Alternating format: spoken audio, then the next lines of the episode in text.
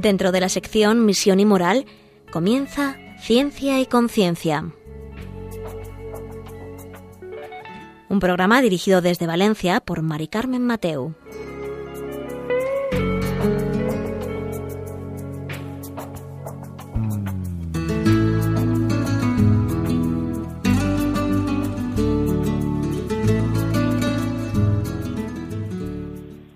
Buenas tardes, queridos oyentes. Un miércoles más. Aquí estamos con vosotros en Ciencia y Conciencia, un programa que hacemos desde el Observatorio de Bioética de la Universidad Católica de Valencia. Y hoy vamos a estar con vosotros esta hora debatiendo y compartiendo con nuestro invitado un tema que a lo mejor os llama la atención, pero es un tema muy actual, ¿eh? que es un tema, vamos a hablar que ahora nos encontramos en el siglo XXI, en la era de la comunicación, en la que todos estamos interconectados, la era de la globalización, en la que todos tenemos una comunicación como muy activa, o por lo menos eso nos parece, y sin embargo es la época eh, en la que más solos nos sentimos, en las que más solos estamos. Y vamos a ver si durante esta hora sabemos si esta soledad que tenemos en Occidente es una soledad estructural o es una soledad personal, en la que simplemente es una sensación, es una emoción, o qué es, ¿no? Esta soledad en la que mucha gente ya está. Pues ahora enseguida os paso a presentar a nuestro invitado.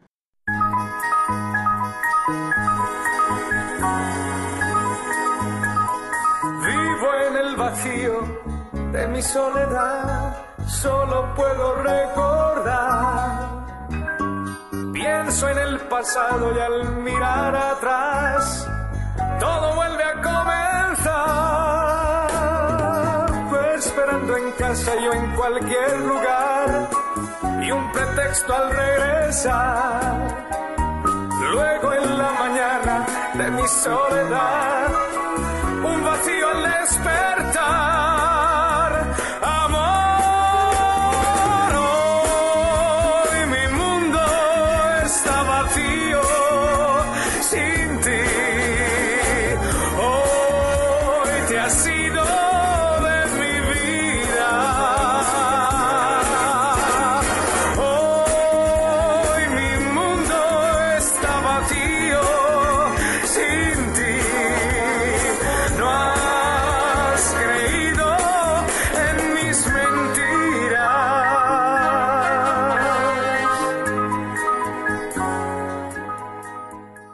Pues ya de vuelta os voy a presentar a nuestro invitado, que él es Alberto Piñero. Buenas tardes, Alberto. Hola, buenas tardes. Él ya es, bueno, un invitado que ya has venido varias veces a este programa. Él es doctor en sociología y licenciado en, en económicas. Y bueno, como un gran sociólogo que siempre has venido y nos has dicho, pues bueno, varios temas, ¿no? Eh, ¿Qué es la soledad? Bueno, el- yo he dicho en la presentación que nos sentimos solos, ¿no? Hay muchos índices que están mostrando, pues el Ministerio de, no sé si es de mm, Ministerio de Sanidad, luego en Inglaterra también han salido cifras, en varios países europeos, diciendo que, mm, pues que los europeos estamos muy solos y cada vez más. Y eso conlleva enfermedades, conlleva muchas, eh, bueno, gasto sanitario, bueno, todo esto lo vamos a ir viendo, ¿no? Pero para saber todo esto, para llegar hasta el final, dinos tú, eh, para comenzar el programa, ¿qué es la soledad? Bueno, la soledad no es. Lo primero, la soledad no es estar solos, necesariamente. No es estar solo físicamente. Claro, se puede estar solo y, sin embargo, no sentirse solo. Ya. La sociedad- soledad es inicialmente una sensación de algo que no se ha resuelto. ¿Por qué te sientes solo? ¿Porque estás solo? No. Te sientes solo porque no tienes al lado a las personas que de alguna manera te llenan o te escuchan o te atienden o con las que tú te sientes bien que, sientes que te hacen caso, que les puedes hablar, que te hablan, por eso te sientes solo. Pero una persona puede estar solo y no tener esa necesidad en esos momentos, en esos días, y por tanto no padecer soledad.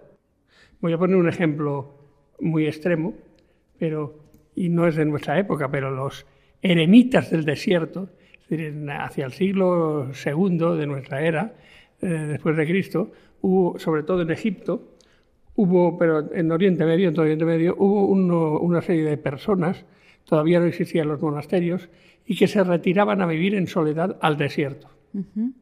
Y vivían solos, allí en unas grutas, en unas cuevas, en lo que podían. Y se alimentaban de hierbas que cogían del campo y de algunos bichos que cazaban. Cuando digo de bichos lo digo en sentido pleno, porque unos eran conejos o liebres o perdices, pero otros eran saltamontes.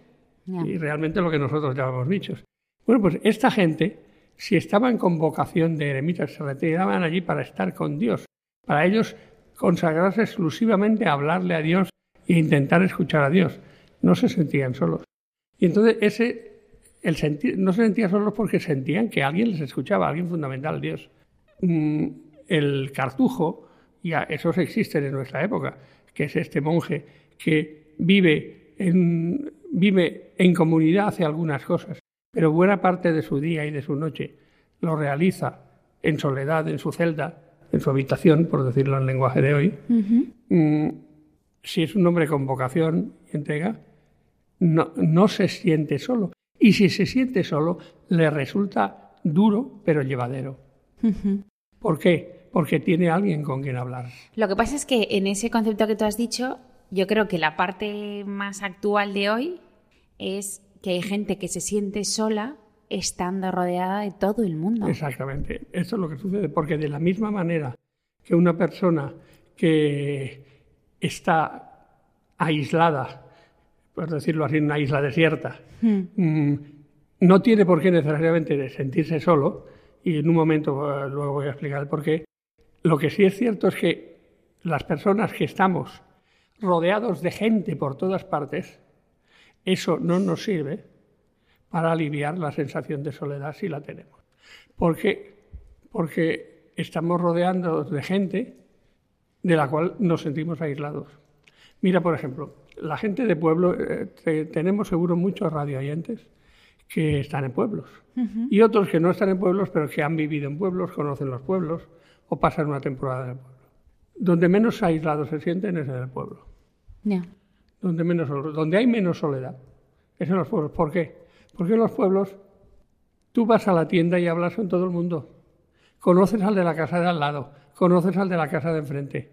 Cuando llega la hora de la fresca, si es que hay hora de la fresca, cosa que en estos momentos tengo mis dudas, pero en España, pero cuando sí hace fresco, se saca la silla fuera y se está allí fuera y resulta que se está saludando a la gente que pasa, la gente que pasa se detiene, habla contigo, la gente te pregunta, el que está enfermo en casa, la señora que está enferma en casa, la van a visitar, sus vecinas, pues no cada día, pero a lo mejor una vez a la semana se pasan a visitarla, algunas de ellas, realmente le están continuamente dando la sensación de que no está sola. Mm. Luego, la sensación de soledad en los pueblos es muy atenuada. En la ciudad, donde tenemos más gente alrededor que en ninguna parte, donde la densidad de población es altísima, puede ser de miles de habitantes por kilómetro cuadrado, de más de 10.000 habitantes por kilómetro cuadrado, en la ciudad hay eh, sensaciones de soledad absolutamente irremediables. Por ejemplo, ¿cuánta gente que me está oyendo, cuando sube en el ascensor, se encuentra con gente, en una casa en la que vive desde hace 10 años, se encuentra con gente que ni conoce? Cuando sube con su vecino de al lado, su vecino de al lado no le habla, en todo caso le dice qué frío hace o qué calor y nada más. ¿Cuánta gente estamos en esa situación? ¿Cuánta gente hay que no sabemos ni siquiera el nombre de los vecinos de al lado? Mucho menos sus circunstancias.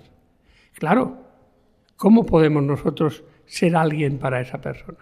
¿Cómo puede la otra persona ser alguien para nosotros si esta es nuestra relación? Es decir, si esta es nuestra ausencia de relación, carencia de relación. Claro.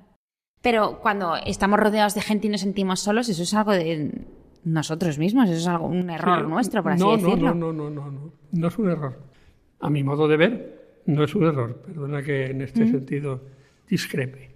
No es un error porque, mira, el por qué nos sentimos solos, porque me has preguntado qué es la soledad. ¿Por qué nos sentimos solos?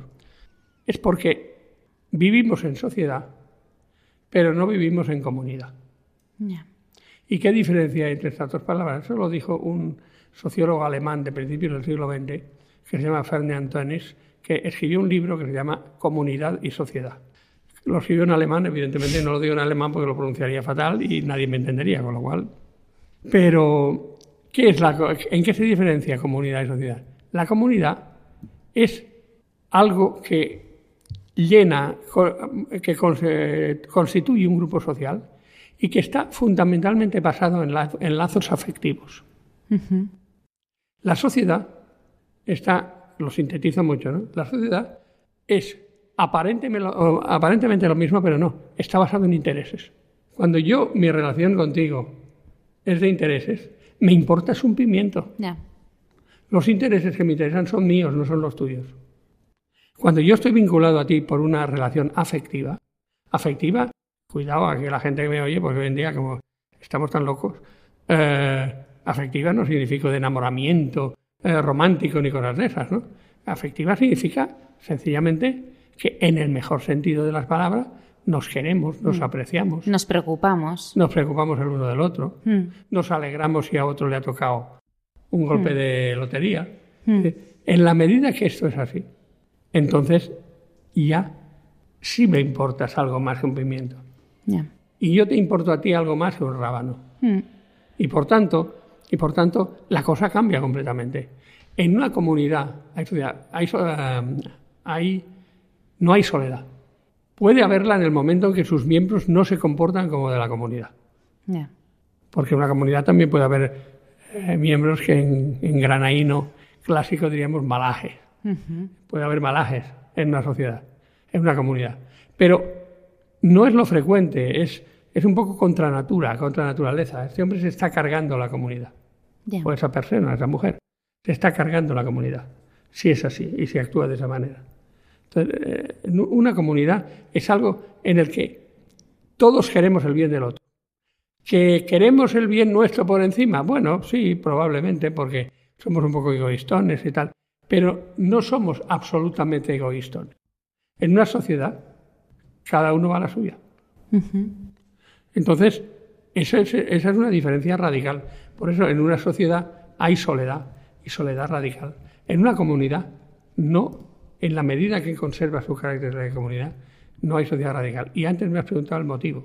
Hmm. Y el motivo por el que se da esto es algo ideológico que nos ha sido instilado, ojo, que está en la naturaleza del hombre como posibilidad y que nos ha sido instilado en los últimos siglos permanentemente por unas y otras ideologías, que es el individualismo, un individualismo feroz. Y ahora lo estamos viviendo muchísimo. Claro, hay que tener en cuenta que uno de los rasgos distintivos ahora se ha puesto de moda ser liberal. Pero, y el liberalismo económicamente ha dado bastantes buenos resultados. Pero eh, el liberalismo, como todas las ideologías, tienen aspectos buenos, pero tienen aspectos malos, y los aspectos malos a veces son muy malos. Y un aspecto muy malo del liberalismo es que el individualismo rige todo. Y cuando el individualismo lo rige todo, cuando yo voy solamente a la mía y paso de los demás, en ese momento los menos afortunados quedan en soledad. Los, ¿sabes cómo yo llamo cariñosamente? Eso puede escandalizar a algún oyente, pero yo le pido que me entienda. Y muy cariñosamente a la gente que está en circunstancias opresivas. Les llamo mis desgraciados, a la gente que conozco. Son mis desgraciados. la gente que ha perdido, tal vez, eh, y ojalá, mantenga la gracia de Dios. Pero desde luego la gracia de los demás la ha perdido. Hmm. La gente que no tiene empleo, que no tiene, para, eh, que no tiene eh, subsidio, que no tiene nada, que no tiene coche, que no tiene moto, que no tiene habitación. Esta gente, eh, lo que nuestro amigo Nacho Grande, el presidente de Caritas Valencia, llama exclusión. Esta gente está en situación de exclusión, están excluidos de la, de la sociedad. Claro, si una persona está excluida de la sociedad, es evidente que se siente sola. Y ese sentimiento es brutal. Es brutal, de tal manera es brutal que lleva a algunas personas a quitarse la vida. Y es una solución equivocada. Es mejor dicho, no es una solución. Es una salida equivocada. Pero no ven otra cosa. Por eso la mejor manera, de, una de las mejores maneras de luchar contra la soledad es acompañar al otro, pero no acompañarle en el tranvía o en el autobús, donde llevamos al lado muchas personas, pero no las estamos acompañando. Estamos, eh, como se dice en gramática, yuxtapuestos. Estamos uno al lado del otro, pero sin más. Como si al, si al lado tuviéramos un muñeco de cartón, nos daría lo mismo. Es que cuesta acompañar, cuesta. Exactamente. O sea, hay que acompañar. Claro.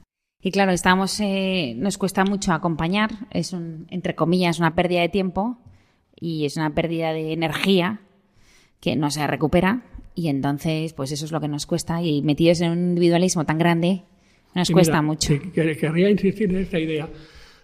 Hay una cosa que yo invito a los radiantes Mm. que nos escuchan. Les invito a que lo miren si tienen facilidad con el ordenador y tienen internet en casa. Hay una, un documental maravillosamente bien hecho, extraordinario, eh, que lo encontrarán entrando en, en un buscador, por ejemplo Google, y poniendo la teoría sueca del amor. La teoría sueca del amor. Métanse, lo escriben y les saldrá el documental. Les saldrá y podrán ver ustedes eso. No se asusten, dura una hora. ¿Pero qué hora? Nos muestra cómo, hace algo así como 50 años, penetró en todos los países nórdicos y en Suecia, desde luego, penetró ese individualismo del que yo estaba hablando. Y ese individualismo fue propagado por los gobiernos, fue propagado por las instituciones, fue propagado por todo el mundo, como que incluso a nivel intramatrimonial mm, no tenía ningún sentido que nadie dependiera de nadie. Eh, había que lograrse, tenía que lograrse que eh, todo el mundo fuera independiente, independencia, independencia, independencia. Se logró Pero a costa de... a costa de, en Suecia, constantemente están muriendo personas, constantemente, muriendo personas abandonadas eh, en sus casas con dinero, que nadie se entera de que han muerto y que las en- se las encuentran momificadas al cabo de meses. Incluso hay un servicio del Estado especializado en este tipo de casos, para irlos a recoger, a buscar, ver qué hacen con sus bienes, ver qué hacen con todo. Eh, Qué triste, Alberto. Sí, sí, no, triste no, horrible, horrible. El- la gente no se visita, la gente no se acompaña, la gente abandona el hogar y no vuelve. Se les invitó a los eh, hijos a irse, cuando estudiaban, se les invitó, de, en cuanto tenían una cierta edad, a irse de casa porque ya les habían pagado los estudios y ya era cosa de ellos. Y allá te las compongas, hijo, y el hijo dice, muchas gracias por haberme, eh, por haberme tenido y haberme educado, eh, pero ahí te, ahora- Ahí te las ahí te compongas. las compongas papá y mamá. Claro. Ahí claro. os las compongáis. Realmente esto lleva a una situación realmente horrible, incluso a todos los niveles, desde relaciones entre padres e hijos, relaciones matrimoniales, relaciones entre vecinos, relaciones entre jóvenes y jóvenes. Me ha gustado eso de jóvenes, ¿verdad? Me estoy poniendo al día. Entonces, relaciones entre jóvenes y jóvenes que, que son, tienen que buscar, tienen que buscarse mm, eventos y situaciones especiales para poder de alguna manera aproximarse, porque están acostumbrados a que no haya ninguna aproximación posible entre un hombre y una mujer que no genere desconfianza. Claro. No, pues llama mucho la atención. La verdad es que sí, yo he, yo he tenido la posibilidad de verlo y la verdad es que es muy bueno el, el documental. Em, bueno, con este dato que nos deja Alberto, lo reflexionamos un poco, escuchamos un poco de música y enseguida estamos con vosotros.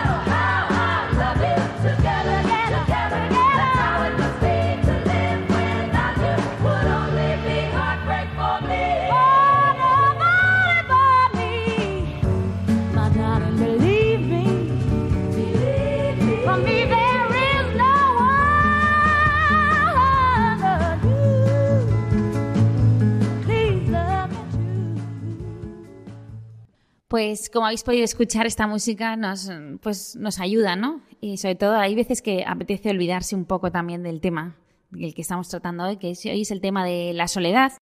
Hoy estamos hablando en Ciencia y Conciencia, un programa que hacemos desde el Observatorio de Bioética de la Universidad Católica de Valencia sobre el tema de la sociedad de la soledad en Occidente.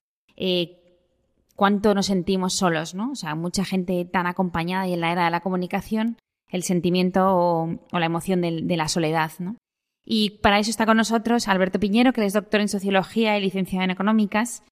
Y hemos visto también eh, qué es la soledad eh, y sobre todo eh, nos, ha, nos ha hablado nuestro invitado sobre el documental, que si alguno no, ha- no, sabe cuál es el nombre, es la teoría sueca del amor que ahí vale la pena verlo. Es una hora de, de duración, pero vale la pena porque nos muestra la realidad que se está viviendo en los últimos 50 años en Suecia y sobre todo qué sociedad tienen, ¿no? Y que parece que sean los más adelantados, pero al final son los más solos y yo me atrevería a decir entre comillas los abandonados, ¿no? Porque hay tanta gente sola.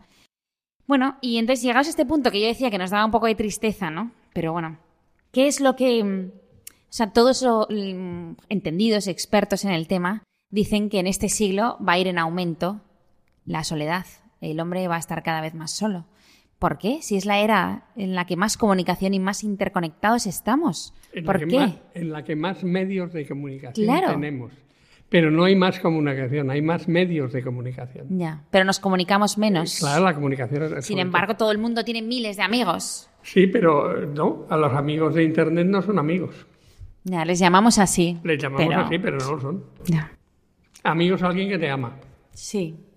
Y que da la vida por ti. Yo me acuerdo de aquello de Alfonso X el Sabio, las cánticas del amigo y el amado. El amigo es el que ama, el amado el que es amado. El amigo es voz activa, el amado es voz pasiva. Pero podemos decir que son amigos estos señores que no sabemos, cuando hablamos con ellos, no sabemos ni siquiera si son los que dicen que son. Pero sin embargo, para la gente joven sí lo son. Se lo creen. Porque, ah, se lo creen, porque eh, es muy fácil Vamos a ver, sucede lo siguiente, la el amigo, tener amigos es una necesidad Hmm. afectiva del ser humano, de la persona. Y por tanto, eh, mucha gente hace de la necesidad virtud. Es decir, eh, hace eso que es necesario. Dice, yo tengo muchos amigos. ¿Por qué? Porque hay mucha gente que me echa la mano en el lomo. Y si nos vamos a tiempos anteriores, ¿dónde? ¿En el bar? ¿Cuando pagas los chatos? Sí. Hmm. ¿En el bar cuando pagas los chatos? Sí. Esos no son amigos, somos amigos. necesariamente. Hmm. Es decir, el amigo, vamos a ver, yo, hay veces que le pregunto, eh, es que yo tengo muchos amigos. De estos, yo preguntaría, ¿de estos amigos cuántos hay que cuando tú les dices una cosa que no lo ven claro, te llevan la contraria? Hmm. Pues eh, no, ninguno, porque prefieren no hablar y tal. Pues entonces no son amigos. Porque yo a mis amigos, a mis amigos, si veo algo que creo que se están equivocando gravemente, que está la cosa rara y les está haciendo daño, yo les aviso, oye, tú verás, tú eres libre, pero por este camino, Ya. ¿por qué? Porque les aprecio, porque les quiero. Lo que hago con mis hijos. El otro día tuve una discusión con una persona de mi familia en la cual le decía, me decía, estábamos hablando de una cosa relativa a los hijos. Y yo le decía que, pues yo a mis hijos, eh, una cosa de estas les tengo que avisar si eso sucede. Y me dice, no, porque son mayores. Yo tengo hijos ya de 40 años, ¿eh? Y son mayores y son libres y tal. Muy bien. ¿Y por qué ellos son libres y son mayores? A mí me quitan la libertad de expresión. ¿Pero eso qué es? ¿En qué mundo vivimos? No. Yo tengo mi libertad de expresión y por tanto tengo capacidad para decir lo que sea. De la misma manera que ellos tienen toda la capacidad del mundo y toda la libertad del mundo para no hacerme ni puñetero caso. Toda. Pero como hijos que son, deben escuchar a ver lo que dice su padre. Si es así. No digo que no lo hagan, digo que fue una discusión con alguien sobre ese tema. ¿no? Entonces, realmente eh, estas cosas son muy importantes. Hay que, hay que ver cómo nos autoengañamos. Y el tema de la soledad, el tema de la amistad, sí nos autoengañamos mucho. Eso se ve mucho en los adolescentes. Los adolescentes llaman amigo a cualquier cosa, Hmm. por decirlo así. Todos lo hemos hecho, ¿eh? Sí, sí, Yo sí. de adolescente también. Sí. Entonces, todos lo hemos hecho. Y lo malo es que hay gente mayor que le pasa lo mismo. Ya. Pero no ha madurado.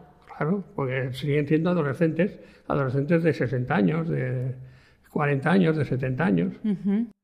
Entonces, ¿por qué, Alberto, por qué, eh, por qué va a ir en aumento? Pues hay cuestiones de tipo sociológico que son evidentes. Mira, piensen los radioyentes en el tema de las pensiones.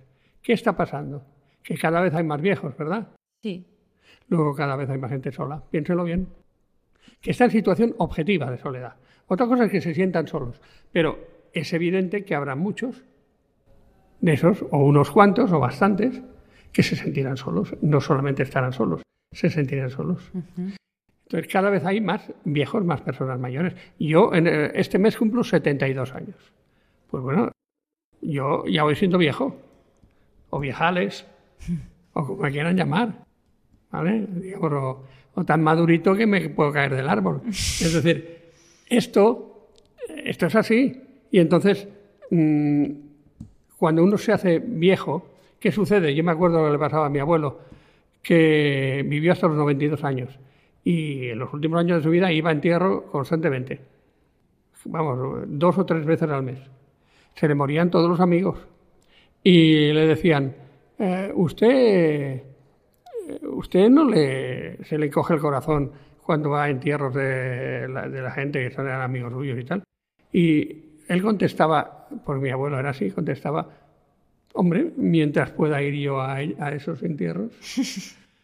Claro, es decir, se lo planteaba de una manera, digamos, pragmática. Claro. Pero, pero la verdad es que él se sentía solo.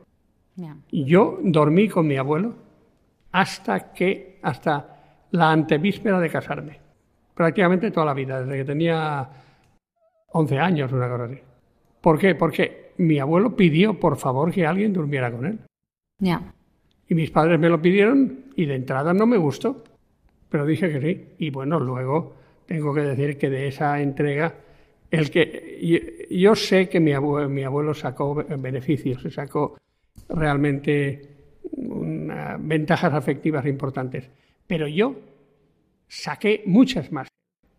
Y vivo de ese recuerdo mucho más. Entre otras cosas, pues yo todavía vivo y él no.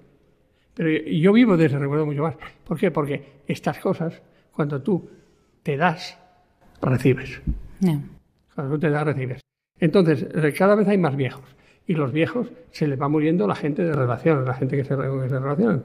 Y por tanto, cada vez tienen menos espacio relacional. Por otra parte, cada vez están más delicados de salud y por razones físicas o por razones psicológicas tienden a salir menos de casa. Generalmente por razones físicas fundamentalmente, pero también por las otras. Y al tener, a, a tender cada vez a salir menos de casa, se relacionan cada vez menos con los pocos eh, amigos de su edad que van quedando. Y entonces todo esto pues genera una situación de incremento de la gente que vive sola, por eso aumenta la soledad. Pero no solamente son los viejos.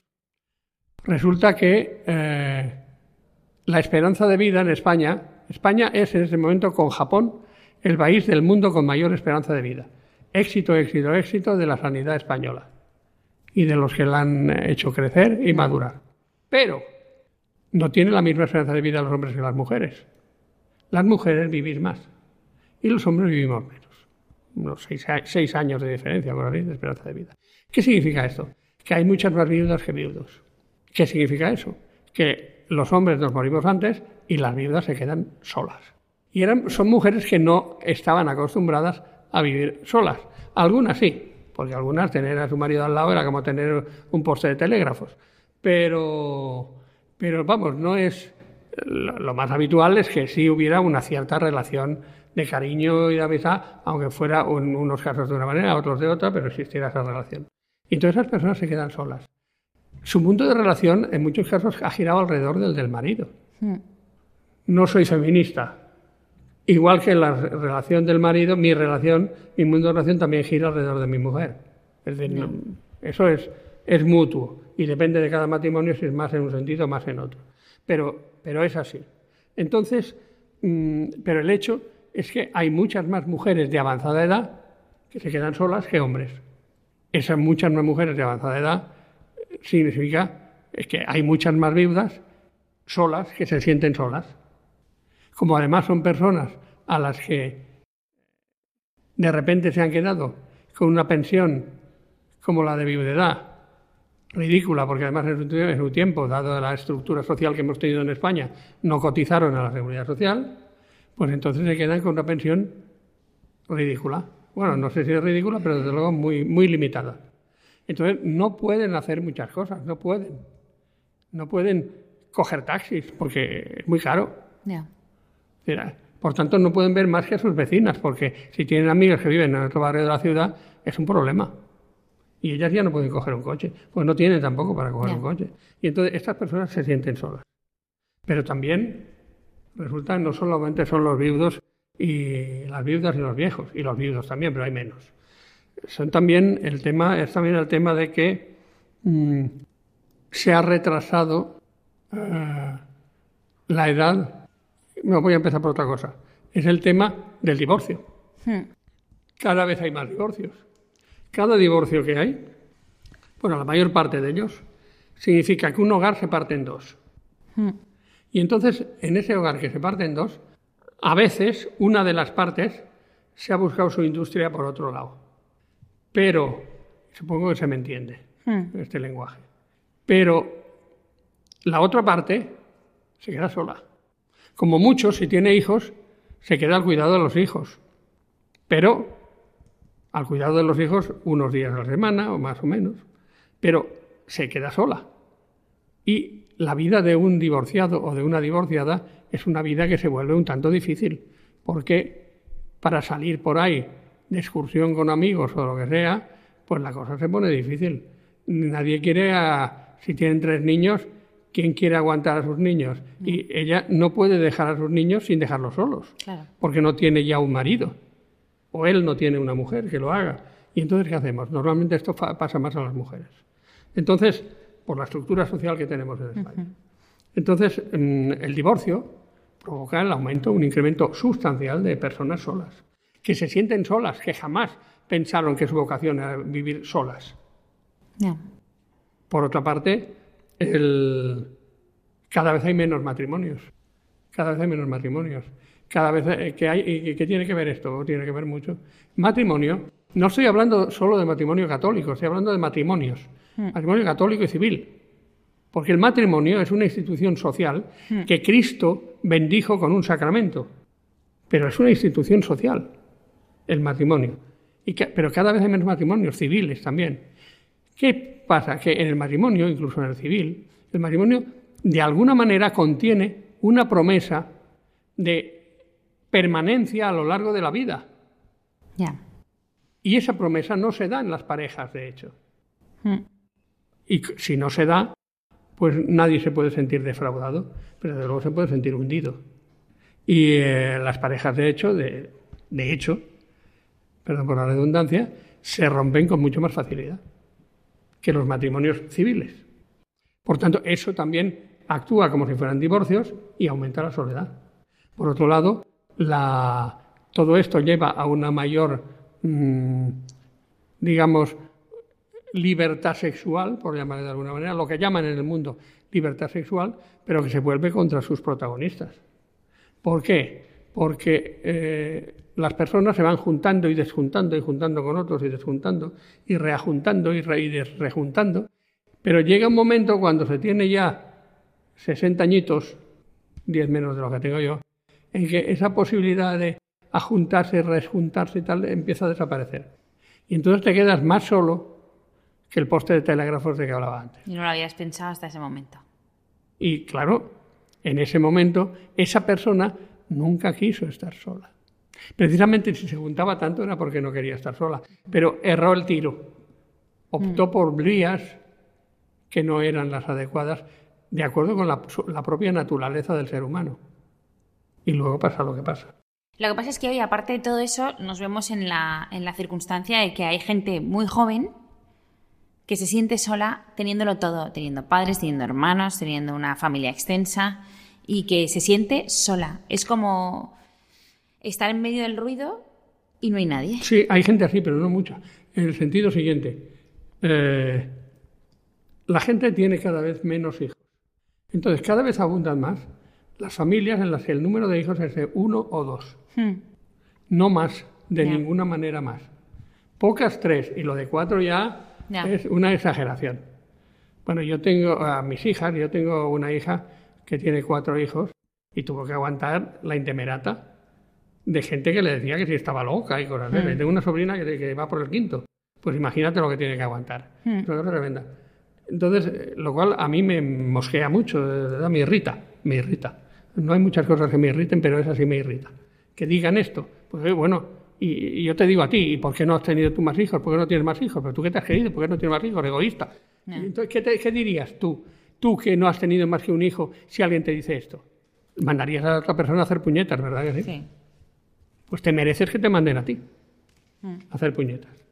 Y tú, eh, hija o lo que sea, que estás en las circunstancias, tienes toda la capacidad de mandar a hacer puñetas a quien te lo está diciendo. Mm. Y yo diría que a veces la obligación. Bueno, pues mm, cada vez hay menos hijos. ¿Qué significa? Que los niños tienen menos niños con quien jugar naturalmente. Tienen menos hermanos, tienen menos primos, tienen menos vecinos. Mm. Por otra parte, la vida de barrio hoy en día va dejando de existir y la vida de pueblo también. Y al dejar de existir la vida de barrio y la vida de pueblo, los juegos de calle también dejan de existir. De hecho, los padres no dejamos a los hijos que salgan a jugar a la calle, Mm. Porque no hay más niños. claro, porque no hay más niños y porque nos da miedo. Entonces, todo esto va creando una situación en que los niños no tienen con quién jugar. ¿Y qué hacen? Pues se refugian, el- se refugian en, en adicciones. Claro. En adicciones que los liberan de esto. Y yo creo que de esto podemos hablar ahora, ¿verdad? Bueno, te voy a dejar muy poco tiempo porque se nos está acabando eh, el tiempo. Vamos a escuchar un poco de música y enseguida estamos con vosotros y que Alberto nos cuente, nuestro invitado, sobre el tema de las adicciones y sobre todo a mí sí que me gustaría también terminar luego el programa viendo cómo prevenimos esta situación y cómo la combatimos, que creo que también es importante, que para eso estamos. Enseguida estamos con vosotros.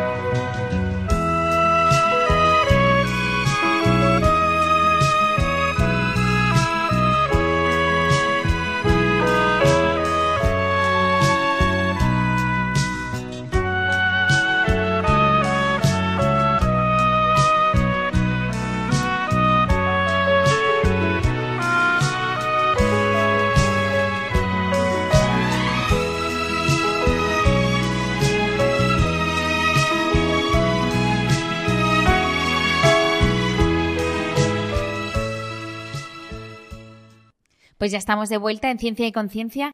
Y bueno, hoy nos, nos queda poco tiempo, estamos consumiendo muy rápido este tiempo. eh, y nos queda muy, pues eso, 10 minutos para poder hablar con nuestro invitado, eh, Alberto Piñero. Estábamos hablando sobre el tema de la soledad en Occidente. eh, y hemos dicho antes de escuchar esta música el tema de que queríamos hablar de las adicciones que provoca la soledad, el sentirnos solos, esta sociedad que tenemos, y sobre todo cómo prevenimos y cómo combatimos. Pero también, eh, bueno, tampoco voy a introducir muchos más temas porque en los 10 minutos no, no nos queda, pero también que los gobiernos, algunos gobiernos europeos, pues no dan en el tiro bien. O sea, que en vez de, combatir esta situación, lo que hacen es dar dinero a la soledad, que es el, el Ministerio de la Soledad de Inglaterra. Creo que Francia también está creando uno. O sea, que la Unión Europea ya ha hecho alguna recomendación sobre este tema. Entonces, es decir, no pongamos tiritas, sino que vayamos a la herida, ¿no? Pero bueno, vamos ahí, Alberto, que nos queda muy poco tiempo. Sí, sí, voy Cuéntanos algo que las consecuencias de esa soledad. Bueno, consecuencia es, la gente necesita huir de la soledad. Cuando no tiene, la mejor manera de huir de la soledad es buscar amigos, de verdad. Ya. Pero como no tienen ni ambientes ni nada donde buscar amigos, porque no, no hay esos ambientes, pues entonces, a partir de este momento, lo que hace la gente es refugiarse en adicciones. ¿Qué adicciones son estas? Pues, por ejemplo, adicciones eh, típicas de, de niños, de niños que ya no juegan, porque no tienen amigos con los que jugar, y todos tienden a recluirse en adicciones, sobre todo a eh, redes sociales y juegos de Internet. Ahí los padres tenemos mucho que decir y mucha Yo responsabilidad. diría que mucho que hacer. Sí, y sobre todo responsabilidad. Porque yo este fin de semana he estado fuera con mis hijos, mi marido, con todo toda la familia, la, la suegra, los tíos, no sé qué, nos hemos ido todos juntos. Y en los restaurantes veíamos a todos los niños pequeños comiendo con el móvil. Entonces decía, claro, si es que este niño, si con dos años ya está así, con 15 no va a querer estar con nadie. Solo con quien se está relacionando. El último día que vinieron mis nietos a casa a comer, que fue un sábado o un domingo, no me acuerdo, pero la semana pasada la otra. Eh, yo creo que fue la otra. Pues lo primero, a medida que iban llegando, iba diciendo el móvil, por favor, o- Sí, o, la el tablet. móvil. Y yo la escogía y lo ponía encima de un armario. Hmm. Aquí se quedan, que a nadie se le ocurra tocarlo, Mm. hasta que os vayáis. Podéis bajar a jugar a fútbol, podéis bajar a jugar a lo que sea, podéis jugar aquí, podéis hacer lo que queráis. Podéis- tenéis aquí parchís para jugar entre vosotros y tenéis aquí el juego, el trivial y no sé qué para jugar entre vosotros. Y el Monopoly. Pero no esto, de ninguna manera. Y la televisión también quitada. Y además, la televisión hay que ir con mucho cuidado, lo digo dicho sea de paso, ya que has hablado de los padres, porque tenemos eh, cosas, tenemos mm, canales que eran tradicionalmente eran inocuos y en este momento están dejando de serlo y sobre todo pueden dejar de serlo en el futuro. Me refiero, y voy a decir un nombre, desde mi punto de vista, ¿eh? es mi opinión, Sí. y hay libertad de opinión en España todavía. Me refiero a Disney, porque no quiero dejar de decirlo. Me refiero a Disney. Y si un día podíamos hablar de esto, pero vamos, hablaré de esto con la propia publicidad de Disney, no necesitaré imputar nada. ¿Vale? Entonces, eh, con estas cosas hay que tener cuidado. Pero Bueno, entonces, redes sociales. ¿Se van a las adicciones de las redes sociales? dentro de las redes sociales hay adicciones adicionales. Por ejemplo, eh, la pornografía. la, pornografía. La pornografía es un tipo de adicción que, sobre todo, por el que se evaden muchas personas mayores, sobre todo hombres.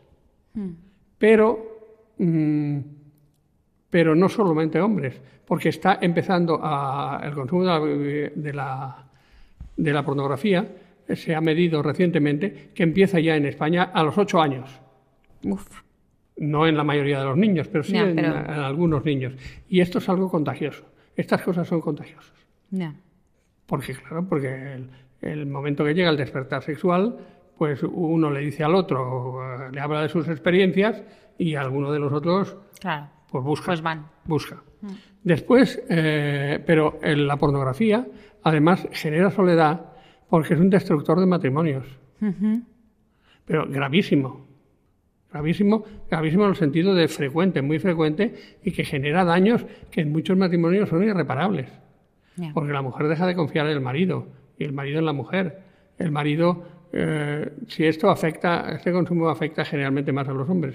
Pero entonces resulta que a quien le afecta más, sea hombre o mujer, cree que eh, a su cónyuge no le satisface sexualmente porque ve cosas absolutamente eh, increíbles por televisión y realmente o por el ordenador y realmente son increíbles, pues no deberían ser creídas, pero pero están ahí.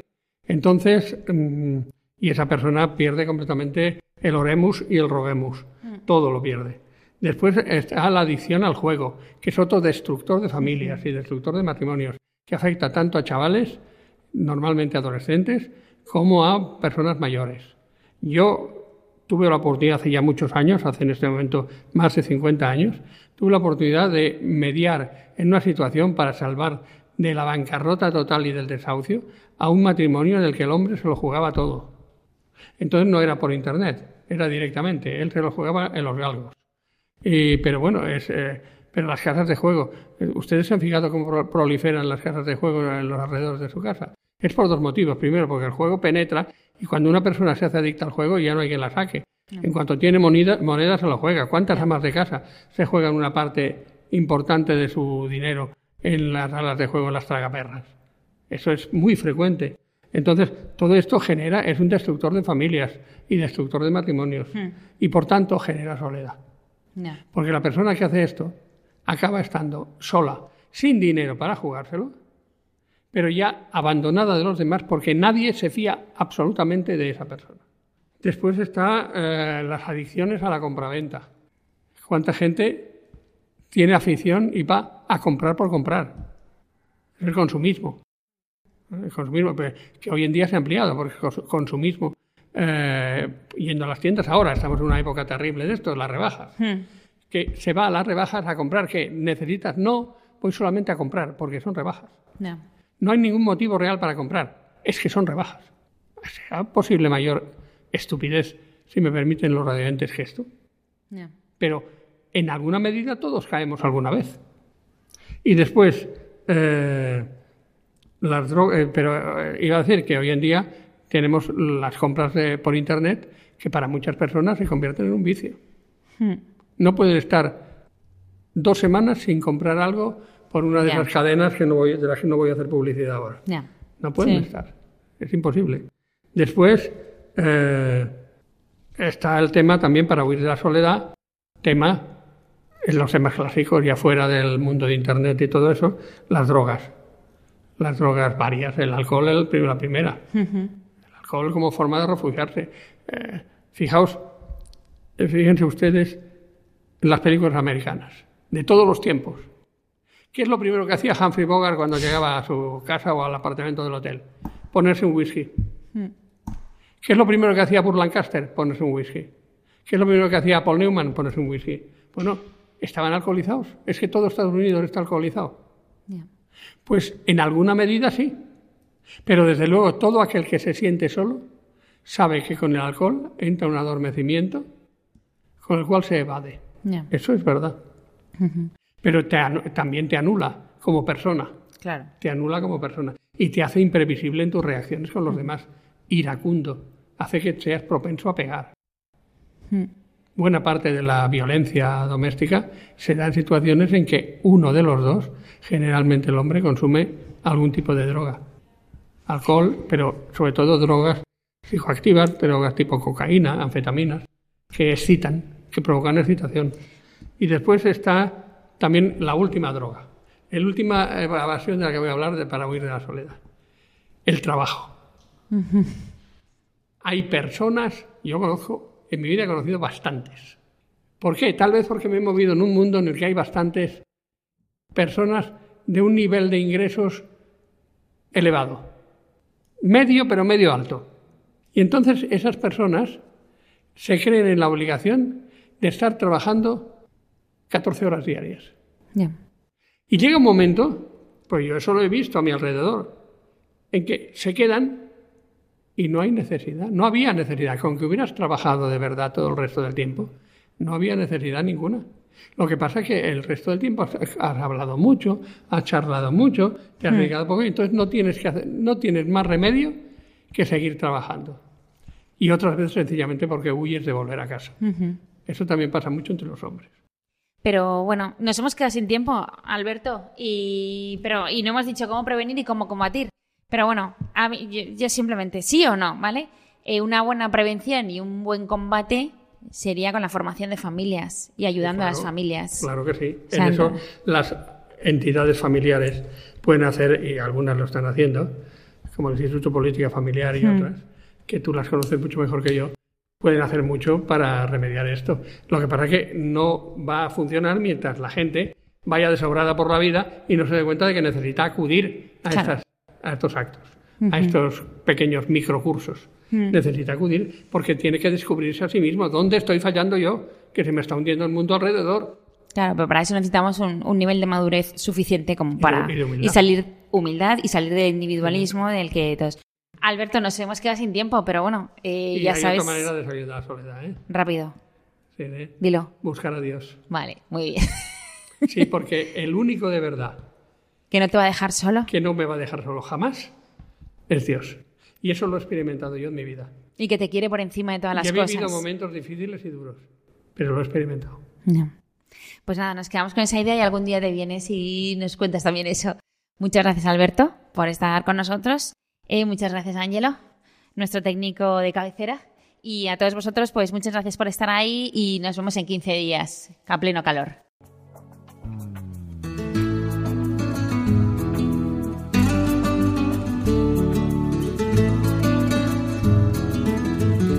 Finaliza así en Radio María Ciencia y Conciencia, un programa dirigido desde Valencia por Mari Carmen Mateu.